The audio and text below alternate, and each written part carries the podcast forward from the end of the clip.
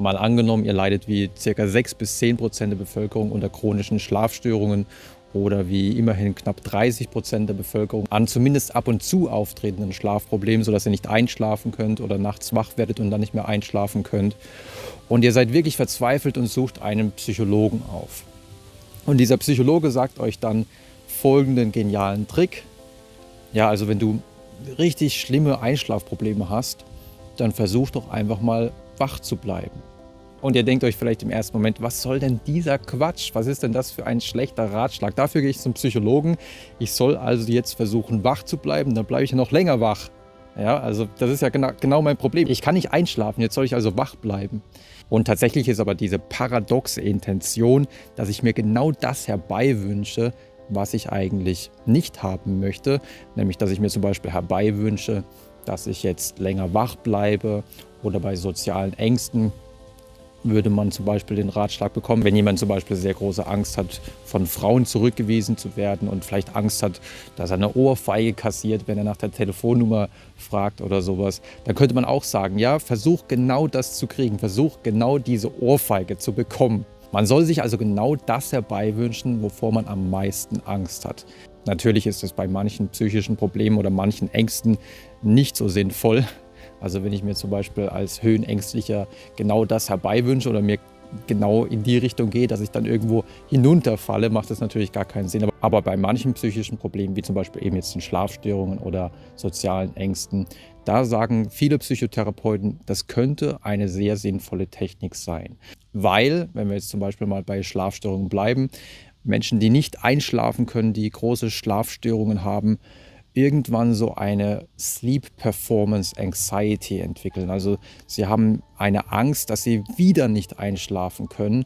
Und das erzeugt dann nachts, wenn sie im Bett liegen, zusätzliches Arousal, zusätzliche Aufgeregtheit, zusätzliche physiologische Erregung. Ich meine, jeder, der mal Angst gehabt hat, der weiß, dass Angst natürlich das Energielevel erstmal hochschießen lässt und man wird quasi noch wacher. Und genau das ist ja das Gegenteil von dem, was man haben möchte, um einschlafen zu können. Und die Idee hinter der paradoxen Intention ist jetzt, wenn ich genau das Gegenteil mir vornehme, ja, wenn ich jetzt nicht mehr mit aller Kraft versuche einzuschlafen, dann muss ich auch nicht mehr Angst haben davor, dass ich nicht einschlafen kann, weil das ist ja gar nicht mehr mein Ziel einzuschlafen, sondern mein Ziel ist jetzt einfach wach zu bleiben. Und dadurch nimmt man aus der Situation, also so zumindest die Theorie, dadurch nimmt man aus der Situation den Druck und die Betroffenen versuchen dann nicht mehr mit aller Macht einzuschlafen. Und Schlafen ist ja sowieso oder Einschlafen ist sowieso nicht so wirklich ein Prozess, den man mit aller Macht erzwingen kann, sondern beim Schlafen gehen oder beim Einschlafen geht es ja häufig darum, dass man sich, dass man loslässt und sich dann so in das Land der Träume hineindriften lässt. Aber nur weil etwas in der Theorie logisch klingt, heißt es ja bekanntlich noch lange nicht, dass es auch wirklich funktionieren muss. Es könnte ja auch so sein, dass wenn ich mir jetzt vornehme, wach zu bleiben, dass das eigentlich ganz gut funktioniert und ich wirklich dann einfach noch länger wach bleibe. Demzufolge macht es Sinn, sich Studien anzuschauen und ich habe euch zwei Studien mitgebracht. Erstmal eine Einzelstudie und eine Meta-Analyse.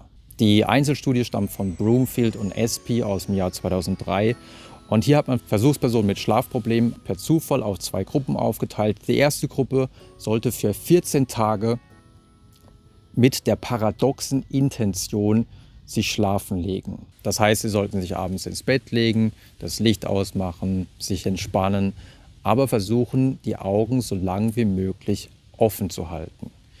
Also man sollte jetzt nicht mit aller Macht versuchen, wach zu bleiben, im Sinne von, jetzt schaue ich Fernsehen, jetzt ähm, gucke ich mir einen Horrorfilm an, weil dann kann ich nicht einschlafen. Oder ich zocke ein bisschen am Handy, weil solche Methoden sind wirklich sehr gut, um wach zu bleiben.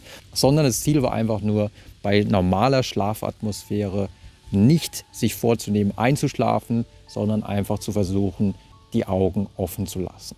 Und im Vergleich zu einer Kontrollgruppe ließ sich schon nach einer Woche, aber auch nach zwei Wochen beobachten, dass die Versuchspersonen paradoxerweise, obwohl sie sich vorgenommen hatten, wach zu bleiben, angaben, doch früher eingeschlafen zu sein. Also die paradoxe Intention schien hier wirklich funktioniert zu haben. Und die Versuchspersonen gaben auch an, dass sie jetzt weniger Angst vor dem Schlafengehen hatten und dass sie auch mit weniger ähm, Anstrengung versucht hatten einzuschlafen. Und vermutlich hat diese reduzierte Angst, das Loslassen und auch dieses nicht mehr so sehr verkrampft sein, nicht mehr so verkrampft versuchen einschlafen zu wollen. Vermutlich hat das wirklich dazu geführt, dass sie jetzt deutlich besser ins Reich der Träume driften konnten. So interessant diese Ergebnisse auch sind, so sind sie doch eher auf Pilotstudienniveau, weil es waren relativ wenig Versuchspersonen, nur 34 Versuchspersonen und demzufolge braucht es größere Studien. Aber immerhin, und jetzt kommen wir zu der zweiten Studie, immerhin liegt mittlerweile eine erste Meta-Analyse vor, in der der durchschnittliche Effekt aus zehn Studien mit insgesamt immerhin 384 Versuchspersonen errechnet wurde und auch hier kam man zu einem Ergebnis, im Vergleich zu passiven Kontrollgruppen war die paradoxe Intention sehr effektiv. Also da gab es wirklich große Effektstärken. Und im Vergleich zu aktiven Kontrollgruppen, also Kontrollgruppen, mit denen man auch ein Treatment durchgeführt hatte, da war die paradoxe Intention immerhin so mitteleffektiv. Aber die Effektstärke im Vergleich zu passiven Kontrollgruppen ist ähnlich hoch wie die Effektstärke der Goldstandardtherapie, nämlich der kognitiven Verhaltenstherapie bei Schlafstörungen. Jetzt muss man allerdings einschränkend sagen, die Effektstärken für die kognitive Verhaltenstherapie bei Schlafstörungen basiert immerhin auf einer Meta-Analyse mit immerhin ungefähr 3724 Versuchspersonen, während wie gesagt hier in der Meta-Analyse zur paradoxen Intention noch nicht mal 400 Versuchspersonen erreicht wurden. Daher ist die Datenlage hier also deutlich schwächer. Und die Forscher sagen auch selbst, im Grunde hat die paradoxe Intention insbesondere dann wahrscheinlich ihre Berechtigung, wenn die kognitive Verhaltenstherapie nicht anschlägt, also wenn man trotz der kognitiven Verhaltenstherapie, ähm, also trotz Schlafhygiene, trotz Schlafrestriktionen, Stimuluskontrolle, kognitiven Reframing etc., wir haben ja schon mal darüber gesprochen, wenn ich dran denke, werde ich euch die Episode hier unter dem Video verlinken. Bei Menschen, bei denen diese kognitive Verhaltenstherapie nicht funktioniert, da könnte es sehr sinnvoll sein, die paradoxe Intention zumindest ergänzend einzusetzen. Und insbesondere dann, wenn die Angst vor dem Schlafengehen und die Angst, wieder nicht einschlafen zu können, extrem groß ist, dann könnte die paradoxe Intention tatsächlich sehr hilfreich sein, weil sie einfach den Druck aus der Situation herausnimmt. Ich, ich gehe mit offenen Armen darauf zu, wovor ich am meisten Angst habe. Also da steckt auch ein bisschen Konfrontationstherapie drin. Und je mehr man die Angst mit offenen Armen empfängt, desto mehr entlässt sie einen paradoxerweise aus ihrem Klammergriff. Und desto mehr nimmt man den Druck aus den Situationen heraus. Das soll es für heute gewesen sein. Vielen Dank fürs Zuschauen, fürs Zuhören. Wenn ihr wollt, schaut natürlich auch gerne auf der Webseite vorbei oder schaut mal in die Bücher rein. Ansonsten sehen wir uns gerne beim nächsten Mal wieder.